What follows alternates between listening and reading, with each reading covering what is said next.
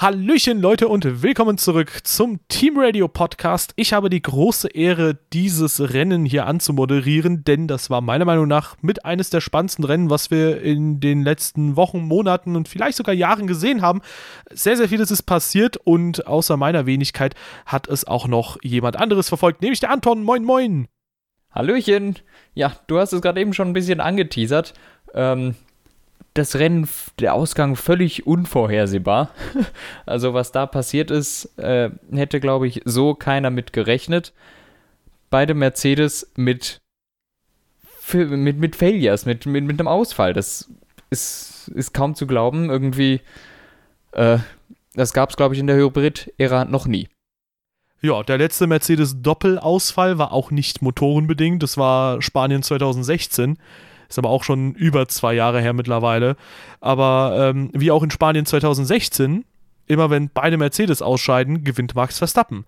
Und ähm, der Mann hat sich ja hm. auch sehr, sehr stark präsentiert. Aber fangen wir noch ein bisschen früher, denke ich mal, an, nämlich äh, beim Qualifying. Da gab es nämlich ähm, erstmal das Mercedes-Update, dann sah es auf einer sehr kurzen Strecke doch schon ziemlich gut aus, was die Mercedes abgeliefert haben. Insbesondere Valtteri Bottas hat da eine gute, gute Zeit hingesetzt, aber auch Lewis Hamilton ordentlich unterwegs gewesen. Und ähm, Daniel Ricciardo zum Beispiel mit einem sehr schwachen Wochenende, denn er ist im Quali sogar hinter Romain Grosjean gewesen, auf Platz 7.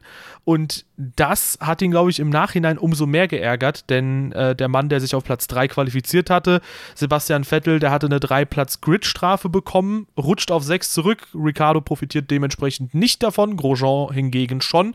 Und über diese 3-Platz-Grid-Strafe könnten wir mal kurz quatschen ähm, denn Sebastian Vettel hat in Q2 Carlos Sainz unbeabsichtigt blockiert und äh, dafür dann quasi eine Strafe kassiert. Ja, genau so ist es gewesen. Bei Sainz ist da, glaube ich, dann ein Teil vom Frontflügel abgebrochen, ähm, weil er halt so hart über den Körb gefahren ist. Er konnte die Runde nicht mehr fahren. Ähm, schwierige Sache, weil es immer ein bisschen inkonsistent, also inkonsistent ist bei den Stewards, wofür es eine Strafe gibt, wofür nicht. Ähm, alles in allem, wenn man diese Situation einfach nur ähm, isoliert anschaut, geht diese Drei-Positionen-Strafe meines Erachtens in Ordnung. Auch wenn man eben dazu sagen muss, ähm, dass meistens die Fahrer in solchen Situationen recht wenig dafür können.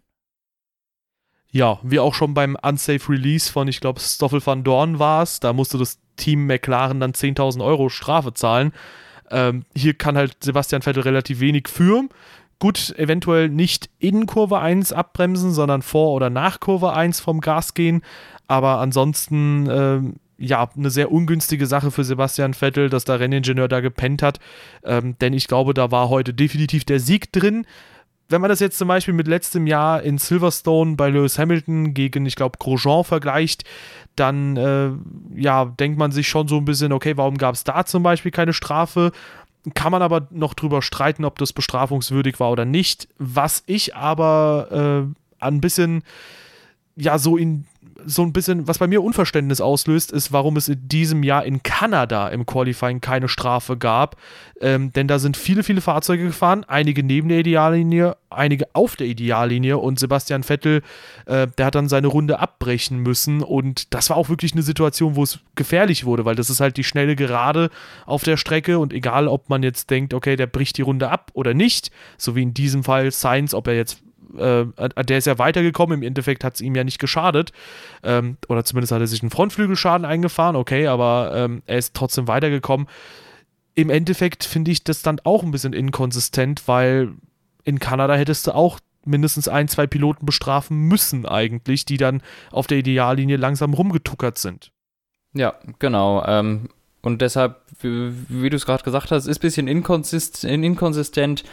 Ähm, und in dem Sinne dann halt ein bisschen seltsam mit der Sache von Hamilton und Silverstone, finde ich, kann man es schwer vergleichen, weil Romain Grosjean konnte die Runde fertig fahren und sie war halt einen Ticken langsamer. Und die von Sainz war damit sofort hinüber und die kann es auch nicht mehr fertig fahren. Das ist so der Unterschied dabei. Ähm, aber ansonsten, ja, wie gesagt, ich finde, isoliert betrachtet geht die Strafe so in Ordnung im Kontext ist es ein, wieder so eine typische Sache. Es ist halt inkonsistent verglichen mit anderen. Aber lassen Sie jetzt nicht ständig nur an der Strafe aufhängen. Ja, denn das Rennen hat auch genug geboten. Äh, allein schon der Rennstart, denn äh, da haben wir die beiden Ferrari dann auf Ultrasoft gehabt. Alle anderen Top-Teams waren jeweils auf Supersoft-Reifen unterwegs. Und wie auch schon in Frankreich hat da ein Ferrari sich ganz, ganz schnell nach vorne äh, ja, geflüchtet vor den Red Bull. Äh, Kimi Räikkönen, der konnte nämlich direkt zwischen Bottas und zwischen Hamilton ähm, in Kurve 1 einbiegen zum Leiden erstmal von Bottas. Der hat nämlich außen auch direkt eine Position gegen Verstappen verloren. Raikönnen erstmal mit einem super Start. Aber dann Bottas hammermäßig stark aus der Haarnadel raus. Das ist jetzt mittlerweile Kurve 3, weil dieser Linksknick Kurve 2 ist seit letztem Jahr. Und ähm, Valtteri Bottas hat sich dann zu Kurve 4 beide Plätze zurückgeholt. Erstmal das eine hammermäßig gute Aktion. Und Max mhm. Verstappen dann mit einem Kontakt vorbei an Kimi Räikkönen, wo ich dachte, okay, die Ferrari sehen in Runde 1 ein bisschen unruhig aus, denn auch Sebastian Vettel hatte Probleme, hat, glaube ich, auch Positionen verloren in Runde 1. Und ähm, ja, tatsächlich hat dann Verstappen doch Räikkönen berührt. Da gab es leichten Kontakt, aber auch nichts Wesentliches. Im Endeffekt so in der Retrospektive vielleicht doch für den Rennausgang. Aber ähm, ja, in der Situation, da hätte ich natürlich auch keine Strafe ausgesprochen, weil sowas passiert halt. Zwei Leute in der Kurve, der eine will ein bisschen mehr Platz, der andere will ein bisschen weniger Platz lassen. Und äh, war insgesamt eine richtig, richtig aufregende und ereignisreiche erste Runde dann. Ja, ja, ähm, genau so ist es perfekt äh, beschrieben. Und äh, was gab es denn sonst noch in der ersten Runde? Ja, Lewis Hamilton mit einem guten Start, muss man dazu auch sagen. Ähm, der hatte, der ist ja von der 2 gestartet, ist besser weggekommen als Bottas und dann Raikön eben nochmal besser. Ähm, also das ist wirklich gut gelaufen, muss man sagen, dass die sich nicht äh, in, in die Kiste gefahren sind. Drei Autos nebeneinander am Start ist immer so eine Sache, aber ging gut. Ähm, und ja, Kimi dann erstmal, glaube ich, äh, zurückgezogen gegen Hamilton, dann sogar nochmal einen Angriff gestartet, da dann ein bisschen auf die rutschige Linie gekommen, aber im, Großen und Ganzen gut gemacht von Raikön, gut gelöst, ähm, wurde dann halt überholt von Bottas, der das aber wirklich einfach klasse gemacht hat, da wieder zurück auf die 2 zu kommen. Ähm, ja, und Sebastian Vettel hatte auch einen sehr guten Start und hat aber in Kurve 1 wieder viele Plätze verloren, äh, weil er irgendwie sich auf der Außenlinie fand und innen war plötzlich kein Platz mehr und da musste er äh, ziemlich stark vom Gas gehen, damit es da nicht rumpelt und hat da, glaube ich, nochmal zwei, drei Plätze verloren. Ich glaube zwei oder so. Er wäre dann auf acht oder sieben. Äh, konnte das aber natürlich schnell wieder aufholen mit dem Ferrari. Denn ähm, so wie wir es leider den ganze Saison schon gesehen haben und auch schon die letzte Saison, die Top-Teams sind in einer völlig anderen Liga. Auch wenn man sich das Rennergebnis anguckt, äh, der Viertplatzierte wurde überrundet. Und das ist natürlich ein bisschen ein Armutszeugnis.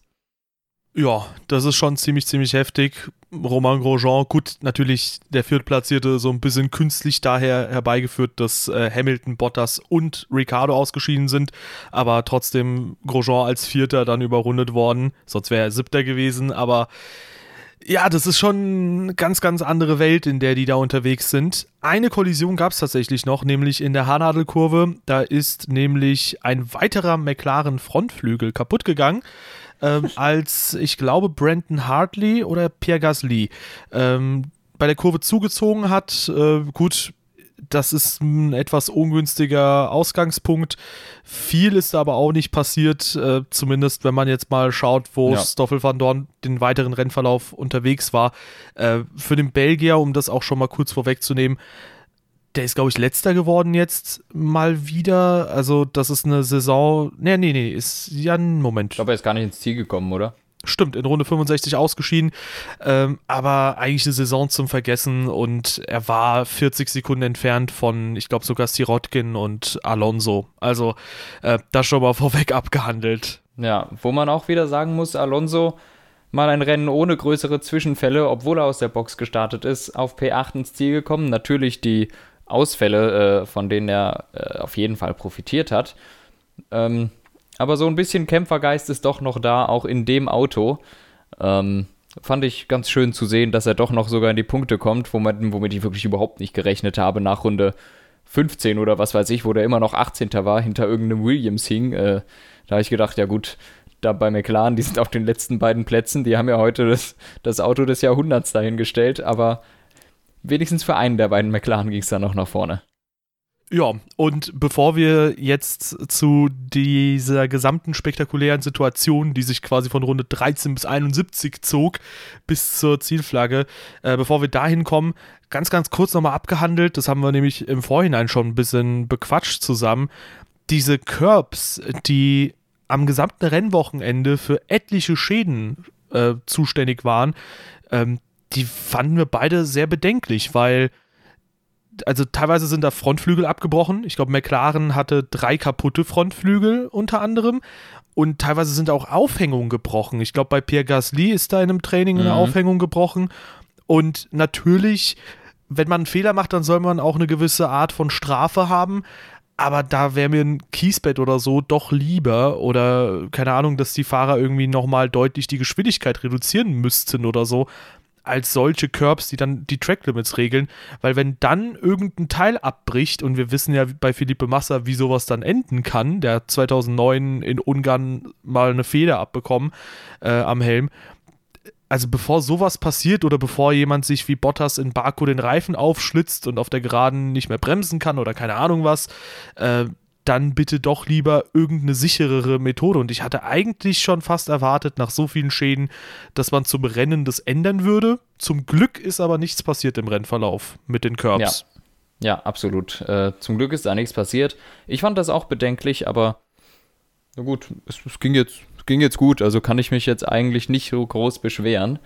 Ähm, ja, ansonsten, was kann man sagen? Also, keine ja, Ahnung. Ich will, ich will nicht in der Haut von Valtteri Bottas stecken. Fangen wir damit an. Ja, aber erstmal würdest du nicht in der Haut von Nico Ach. Hülkenberg stecken wollen. Der ist nämlich in Runde 13 ausgeschieden. Ach, stimmt, das war gerade kurz davor, ne? Genau. Und zwei Runden später, ich glaube, in etwa an derselben Stelle oder ein, zwei Kurven früher oder später. Gut, der Kurs hat so wenige Kurven, das könnte eigentlich ja. auf dem gesamten Kurs dann gewesen sein, ein, zwei Kurven früher oder später. Äh, Valtteri Bottas. Und damit kam dann zum einen das dicke, dicke Pech für Valtteri, der in dieser Saison, glaube ich, das Pech gepachtet hat. In Baku Reifenschaden, dadurch den Sieg verloren. In äh, Frankreich, äh, ja, eine Kollision gehabt beim Start, an der er keine Schuld trug und äh, jetzt auch noch einen Motorschaden. Und viele Runden dachte man, okay, äh, ja, dass es nur Bottas betreff, betroffen hat, aber äh, einige Runden später war man auch schlauer. Aber dann in der Situation war eigentlich auch schon wieder ein kleiner Fehler von Mercedes. Ein weiterer Patzer tatsächlich von dem Team, was ich glaube zwei, äh, also vier Jahre lang eigentlich so gut wie perfekt gearbeitet hatte, nämlich dass sie äh, wieder mal verpennt haben, Boxenstopp einzulegen in der Virtual Safety Car Phase. Also das, was zum Beispiel letztes Jahr in Spanien wunderbar gut geklappt hat, hat in diesem Jahr überhaupt nicht funktioniert, genau wie in China, die haben es ja da auch verpennt und äh, dadurch kam Hamilton auch irgendwann mitten ins Feld. Ja, ähm, ja, Mercedes hat sich dieses Jahr schon den ein oder anderen Bock geschossen, strategisch gesehen. Und äh, damit sagen wir Lewis Hamilton auf jeden Fall schon mal zwei Siege gekostet durch strategische Fehler. Ähm, und das heute, gut, das hat ihn wahrscheinlich im Nachhinein betrachtet keinen Sieg gekostet, aber hätte es können. Ähm, also was die da gemacht haben, einfach draußen geblieben beim VSC. Ähm, kaum erklärlich im Nachhinein. Im Vorhinein betrachtet, vielleicht denken die, ja, wenn wir jetzt reinkommen, äh, dann lassen die die Red Bulls draußen oder sowas. Aber um ehrlich zu sein, da ist der Hamilton ziemlich flott dran vorbei mit neuen Reifen. Ähm, ja, und irgendwann ja. müssen die ja auch rein, muss man ja, auch dazu genau. Das, es, es ergibt keinen Sinn in meinen Augen, was die da gemacht haben. Und somit war dann Hamilton plötzlich Fünfter oder sowas ähnliches, kam dann recht flott am äh, am gerade quasi sterbenden Auto des Daddy Ricardo vorbei äh, und hing dann erstmal, was waren dann? Da war er hinter Kimi oder hinter Vettel? Nee, dann ist Vettel an ihm vorbeigefahren, stimmt. Ja, Moment, Moment, ähm, nichts überstürzen, nichts überstürzen. Oh. Da kommen wir noch überall hin. Ähm, erstmal vorneweg gesagt, ja, also strategischer Fehler bei Mercedes vielleicht, Andererseits, so in der Retrospektive, die Strecke war halt unfassbar heiß und damit kamen auch super viele Reifenprobleme heute zustande.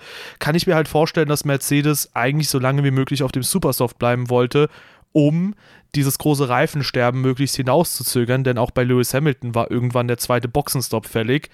Und eventuell hatten die gar nicht so im Kopf, dass Ferrari hier heute Einstop fahren kann und auch Max Verstappen. Ja, ich glaube, die wollten alle Einstop fahren. Die haben nur nicht damit gerechnet, dass äh, die Reifen so schnell durchgehen.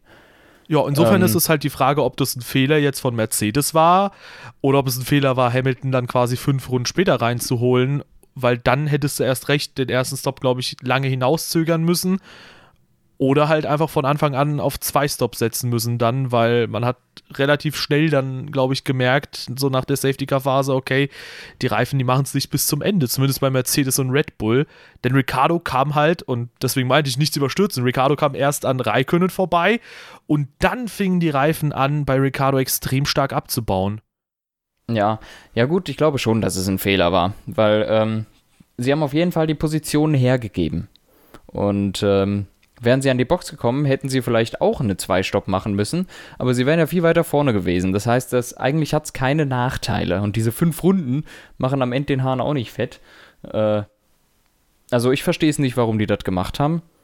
Und ja, meines Erachtens haben die da ein bisschen Bock geschossen. Aber im Endeffekt völlig Wurst, wenn beide Autos gar nicht erst ins Ziel kommen. Ja, also gut, fünf Runden später reinzukommen, habe ich auch als Fehler bezeichnet. Ich hätte dann entweder sehr lange gewartet, bis man an die Box fährt, oder halt einfach die Safety-Car-Phase genutzt. Da stimme ich dir definitiv zu. Das war mal wieder ein Fehler von Mercedes und äh, sehr stark gemacht an der Stelle von Red Bull und Ferrari, die die Chance einfach knallhart genutzt haben und ähm, dann quasi zumindest drei von vier Autos an Hamilton vorbeibekommen haben, denn Sebastian Vettel hat beim Boxenstopp ein bisschen mehr Zeit verloren, wo man merkt, okay, bei Red Bull scheint die Crew ein bisschen eingespielter zu sein als bei Ferrari. Da sind ja irgendwie immer ja. auch bei den Radmuttern von Ferrari und Haas ein paar Problemchen. Aber, wie du es dann gesagt hast, zum einen kam Raikönnen irgendwann vorbei an Ricardo, da waren die Reifen irgendwann hinüber und ich glaube, dann ist Ricardo an die Box gekommen und Hamilton musste sich dann verteidigen gegen Sebastian Vettel. Und in Runde 39 haben wir eine Nico Rosberg-Line gesehen, wie der Niki Team so schön sagen würde. Sebastian ja. Vettel ähm, erstmal relativ weit nach innen gepusht durch Lewis Hamilton. Er setzt sich trotzdem in die Lücke, lässt sich so weit wie möglich nach außen tragen. Hamilton ist da außen auf dem Körb. Äh, sehr, sehr enges Duell, sehr enges Manöver, aber wunderschön gemacht und das war toll anzusehen. Ja, das war echt gut. Ähm, zustande gekommen ist das Ganze übrigens nur, weil Ricardo an die Box gekommen ist. Weil die ja da auf der Ideallinie rumgurken müssen, um zu bremsen, hat äh, Vettel dann in, der, in den letzten zwei Kurven nämlich eine Sekunde auf äh, Herrn Hamilton aufgeholt und kam da erst überhaupt in die Situation, so nah an Hamilton ranzukommen. Und ähm, das hat uns dann dieses Überholmanöver auf der Geraden beschert. Ja, auf jeden Fall eine tolle Sache kurze Zeit später kam, glaube ich, auch Hamilton dann zum zweiten Mal ja. an die Box, weil ja die Position verloren. Ferrari mit dem wesentlich besseren Reifenhaushalt. Äh, Lewis Hamilton mit gravierenden Problemen bei den Hinterreifen, ähnlich wie sie Ricardo zuvor hatte. Ähm, irgendwann in der Zwischenzeit ist auch Ricardos Rennen leider, leider vorbei gewesen. Ich glaube, in Runde Pound 40. Ich glaube, Runde. Ja, vielleicht auch in Runde. Genau, in Runde 54 war es dann. Ähm, in der Zwischenzeit hat Max Verstappen gemeldet, dass seine Reifen noch sich gut anfühlen. In Runde 50 müsste das gewesen sein. Und ähm, ja, fortan hatte man quasi dann Verstappen ganz vorne, der mit dem etwas aggressiveren Red Bull dann unterwegs war. Und hinter ihm die beiden Ferrari, die die Reifen einfach perfekt haushalten konnten, nämlich mit Raikönnen und Vettel. Und beide hatten so einen Abstand zueinander von anderthalb Sekunden äh, eineinhalb bis, ich war sogar sehr überrascht, Raikkonen konnte den Abstand sogar vergrößern, bis zweieinhalb Sekunden teilweise. Und äh, von sieben Sekunden hat sich Raikkonen dann bis zum Schluss rangefressen an Max Verstappen. Aber auch ja. auf dem Weg dahin ist noch einiges passiert. Ja, wobei gemerkt, ich glaube, nach den Boxenstops war der Abstand zwischen Raikkonen und Vettel doch noch einen Ticken größer. Ähm, da hat Vettel erstmal was zugefahren, aber du hast gesagt, es ist dann ungefähr bei um die zwei Sekunden für die letzten 20 Runden geblieben, habe ich so das Gefühl. Und die beiden haben sich dann so an Verstappen rangerobbt, wo ich mir so im Nachhinein denke, ich glaube, Verstappen hat genauso gut mit den Reifen gehaushaltet. Hausgehaltet, gehaushaltet, wie auch immer, wie der Ferrari. Das ist schlichtweg der Pace-Nachteil des Red Bulls gewesen, den die da runtergefressen haben. Ja, wobei der Red Bull schon so ein leicht, also vorne rechts zum Beispiel hatte er auch ein paar Gebrauchsspuren auf dem Reifen. Ich glaube, der Red Bull das ist halt kein Vorwurf an Verstappen. Ich glaube, der hat wahrscheinlich noch besser gemanagt als Raikkonen und Vettel, aber ich glaube, der Red Bull geht trotzdem ein bisschen ähm, ja, verwerflicher mit den Reifen oben als dann der Ferrari in dem Fall. Aber wie dem auch sei, Mag Verstappen sein. hat es gut gemanagt Ja, ja. und ähm, ja, dann kam halt wirklich Raikkonen und Vettel nach und nach ran. Und dieser Pace-Vorteil kann auch dadurch entstehen, zum Beispiel, dass sie besseren Reifenabrieb hatten oder weniger. Und in Runde 64 kam dann noch ein weitere, eine weitere Überraschung, nämlich äh, hat Lewis Hamilton dann nicht einen relativ sicheren vierten Platz einfahren können, sondern auch bei ihm hat der Motor gestreikt und damit der erste Doppelausfall von Mercedes seit Spanien 2016. Und ich weiß nicht, ob ich es im Podcast oder vor dem Podcast gesagt habe. Immer wenn Mercedes einen Doppelausfall zu verbuchen hat, gewinnt Max Verstappen. Ja, ähm, ja, bei Hamilton, laut meinen jetzigen Informationen, wir sind gerade kurz nach dem Rennen, äh, war es bei Hamilton die Benzinpumpe, die gestreikt hat und bei ähm, Valtteri Bottas war es wohl äh, Getriebe oder Hydraulik, eins von beidem. Ähm, also nicht unbedingt der Motor, aber das kann natürlich alles irgendwo zusammenhängen mit dem Update. Vielleicht haben sie auch bei dem Aero-Update irgendwas jetzt zu eng. Das ist leider für uns als Zuschauer nicht wirklich nachvollziehbar. Ist es jetzt das Update oder irgendwas anderes? Oder einfach Zufall. Aber Zufall kommt bei Mercedes, glaube ich, nicht vor. Ja, ich glaube schon, dass es so ein bisschen am Motor-Update liegen könnte, weil die hatten ja auch schon vor Frankreich, dann zu Kanada, äh, gewisse Bedenken, den neuen Motor einzuführen, weil sie ja, so ein paar Unsicherheiten hatten.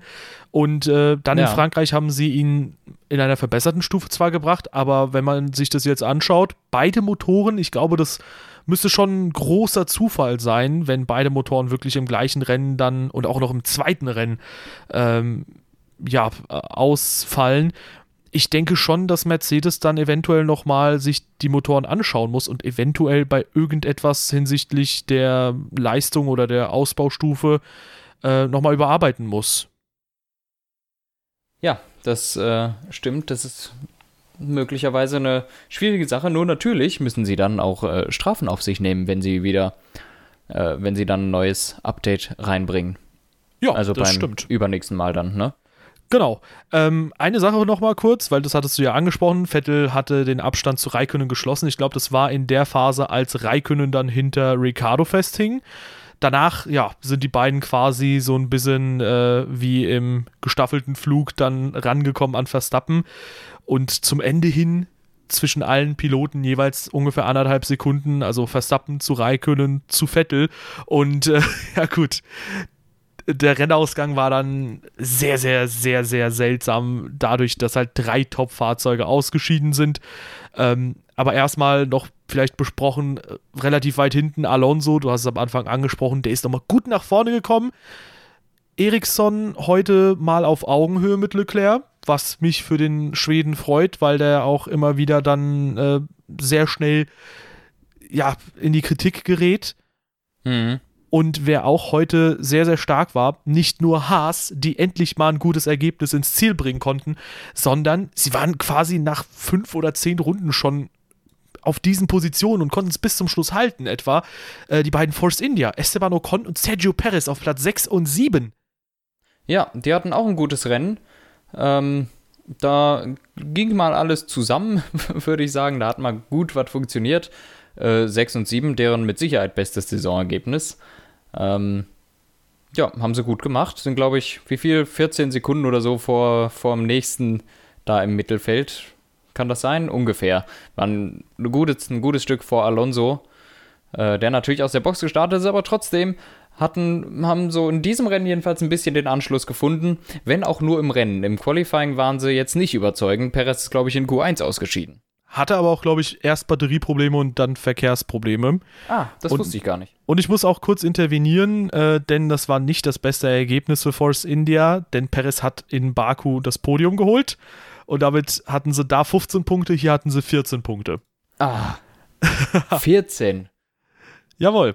P6 Dass jetzt meine 7. Aussage an zwei Punkten scheitert. Ja.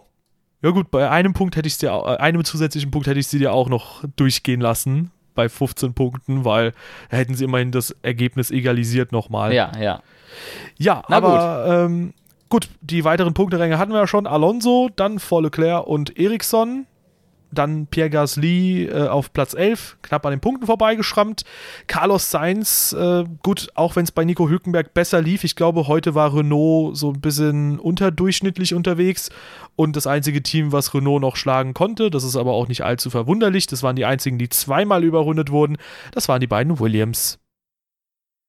Ja, ähm, über Williams braucht man, glaube ich, gar nicht mehr groß zu reden. Da funktioniert sowieso nichts. Bei Renault wundert es mich wirklich weshalb die jetzt plötzlich so schlecht waren, sonst läuft es bei denen ja eigentlich ganz gut, äh, wurden heute von McLaren geschlagen, von Force India, von lauter Autos, die sie sonst eigentlich hinter sich haben.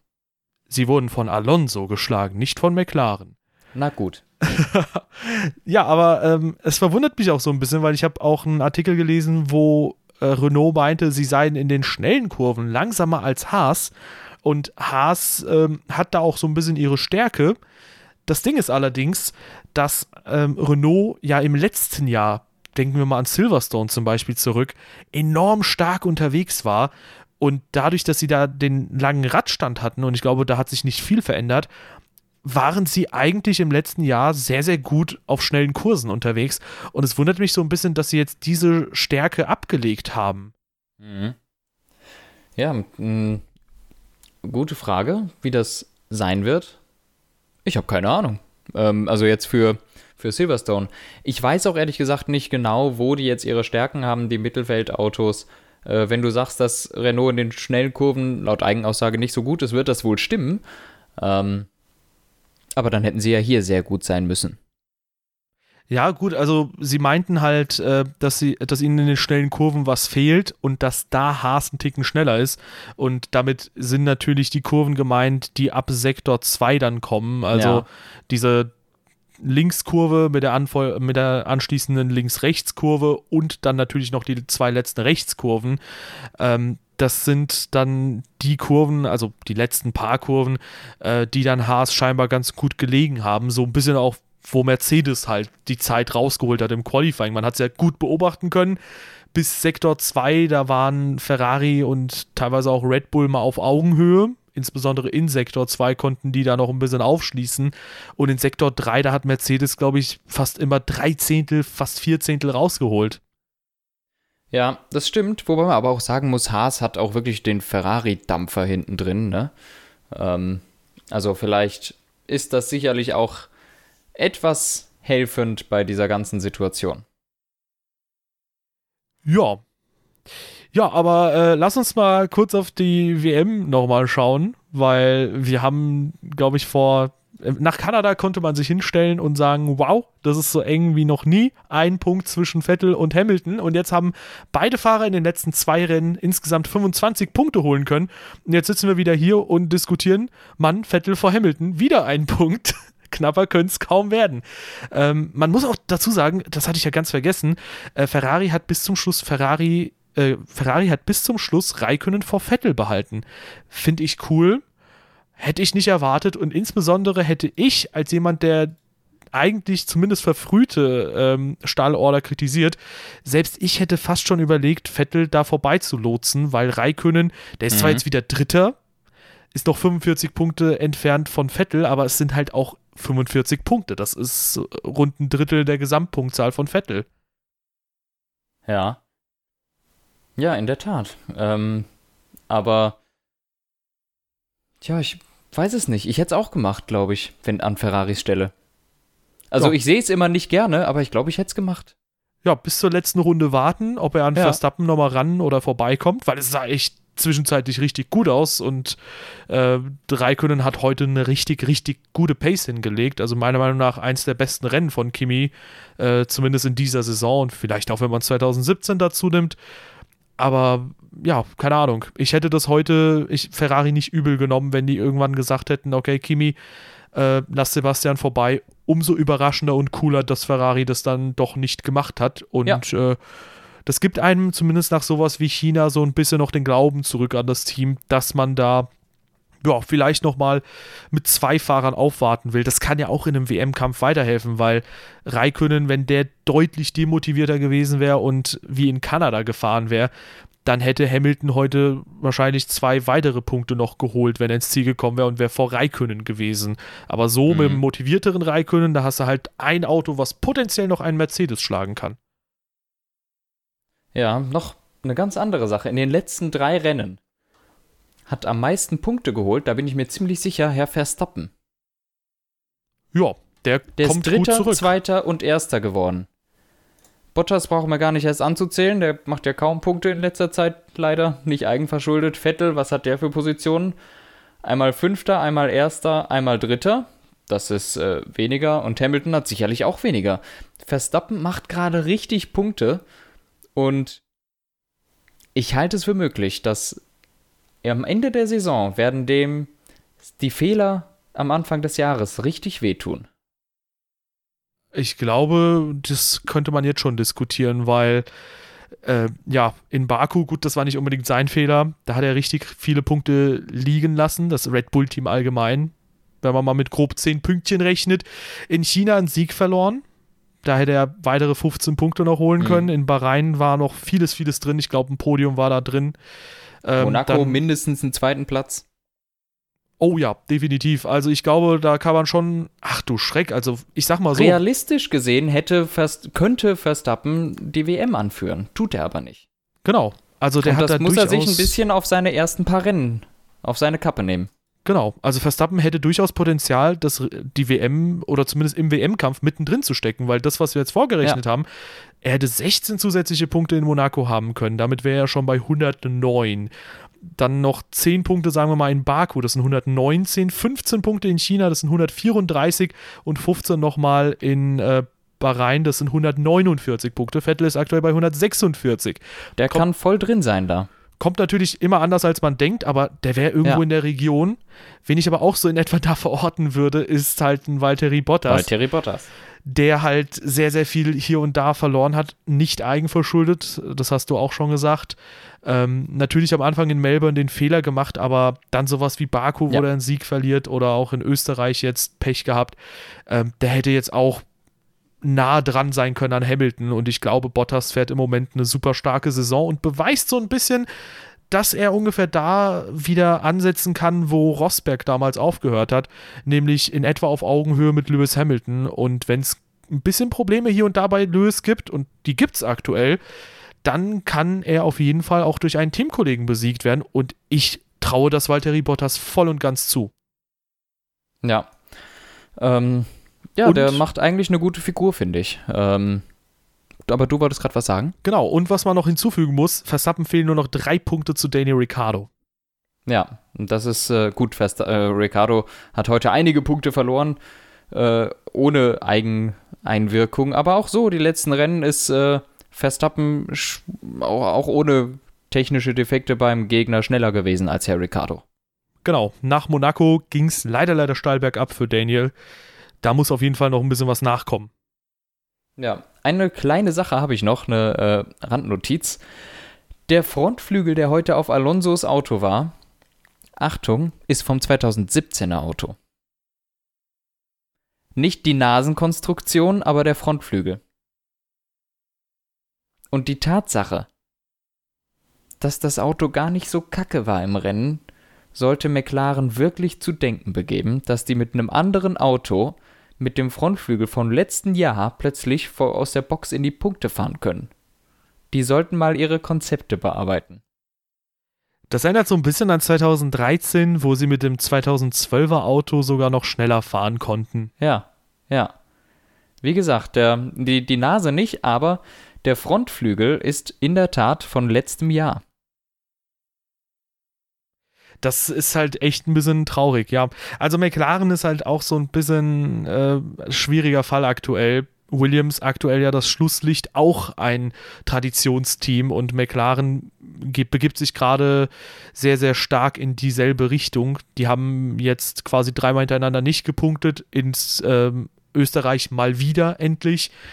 Aber ähm, ja, da, da fehlt einfach an jeder Ecke und an jedem Ende Performance. Aber ich glaube, McLaren ist tatsächlich einen ganz eigenen Podcast wert, äh, ja. weil ja, was da im Hintergrund alles schief läuft, auch mit diesem Schoko-Gate oder so, ähm, da könnten wir, glaube ich, noch bis übermorgen diskutieren.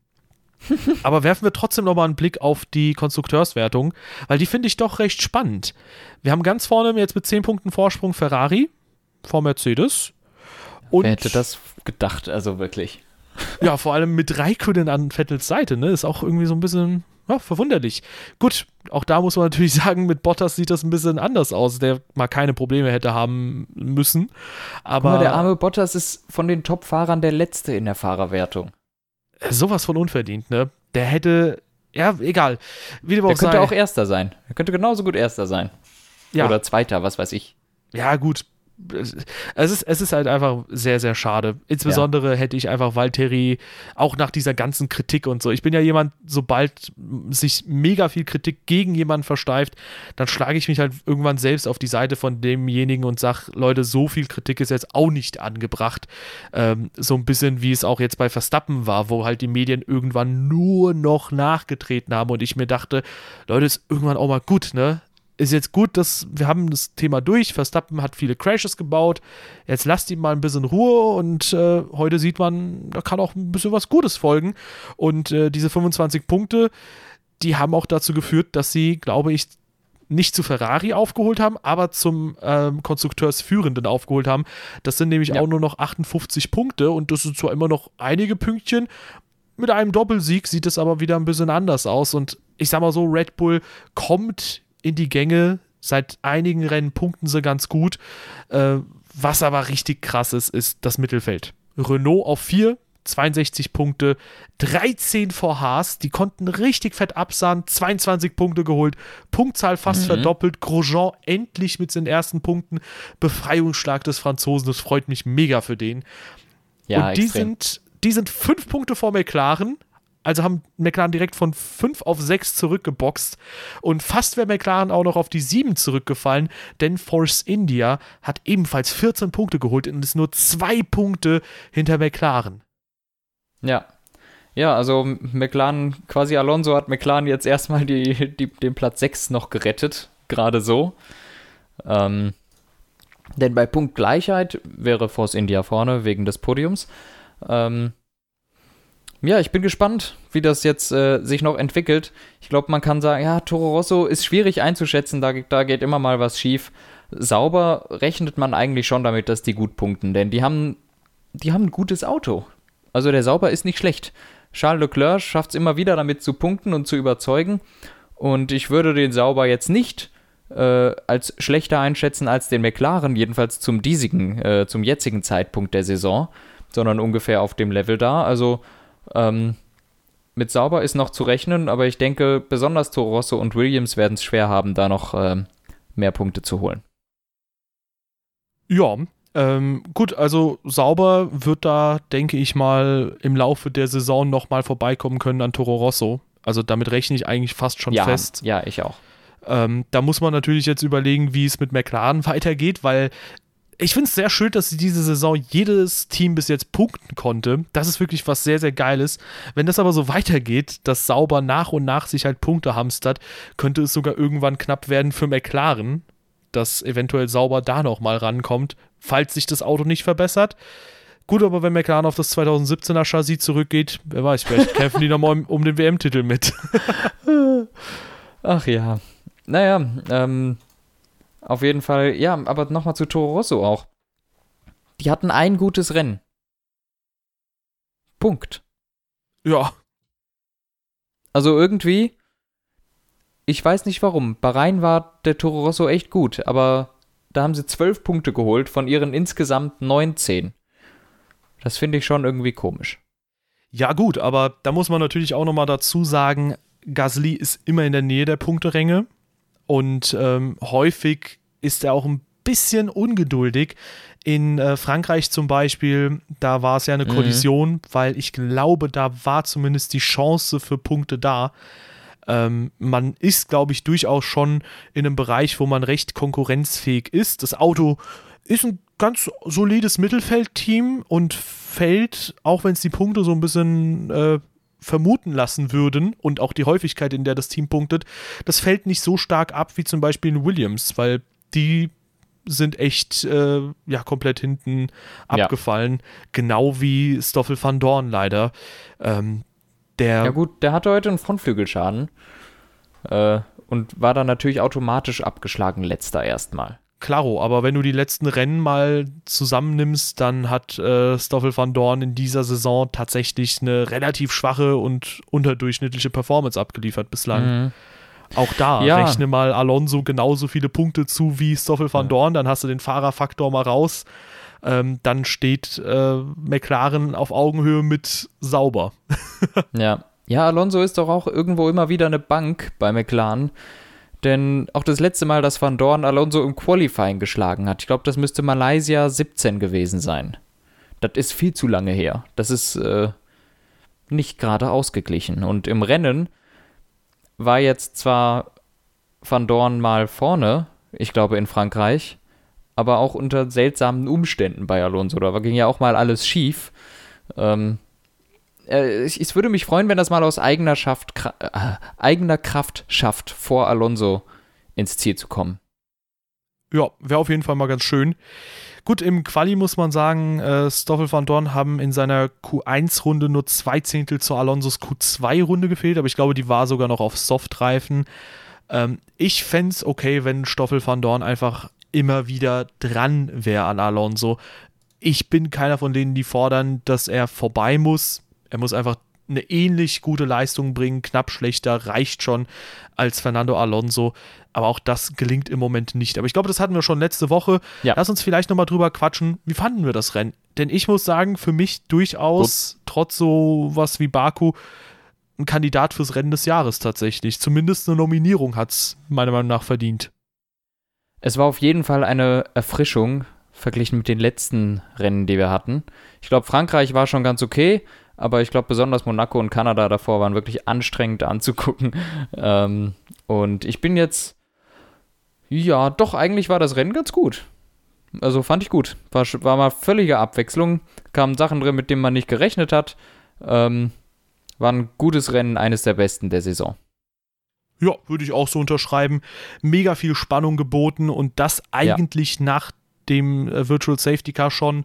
Und äh, gut, da kann man natürlich jetzt sagen, okay, ähm, das ist direkt ein Faktor, der ein bisschen Chaos mit reinbringt, aber auch ohne Chaos wäre das ein richtig spannendes Ding geworden, weil das Einzige, was es verändert hat, war die Position von Lewis Hamilton und Hamilton hätte so oder so zweimal in die Box kommen müssen. Das wäre Chaos gewesen, allein schon durch die Reifen. Ja.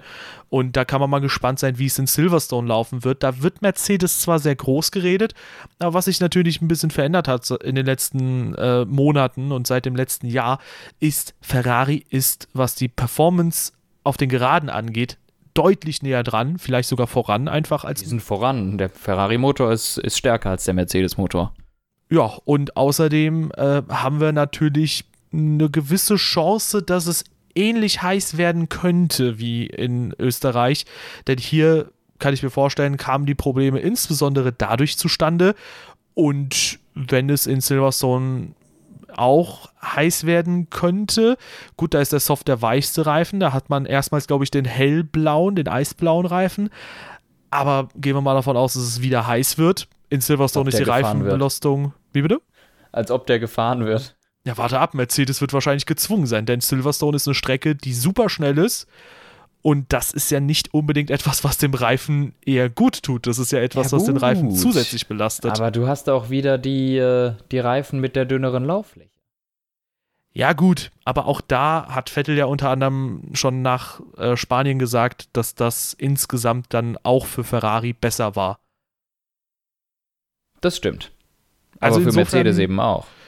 Ja, Mercedes hat, glaube ich, den größten Vorteil daraus, aber warten wir aber ab. Ich glaube, wenn es heiß wird, dann wird es äh, bei Mercedes ordentlich dampfen, da wird es Problemchen geben. Und bei kalt auch.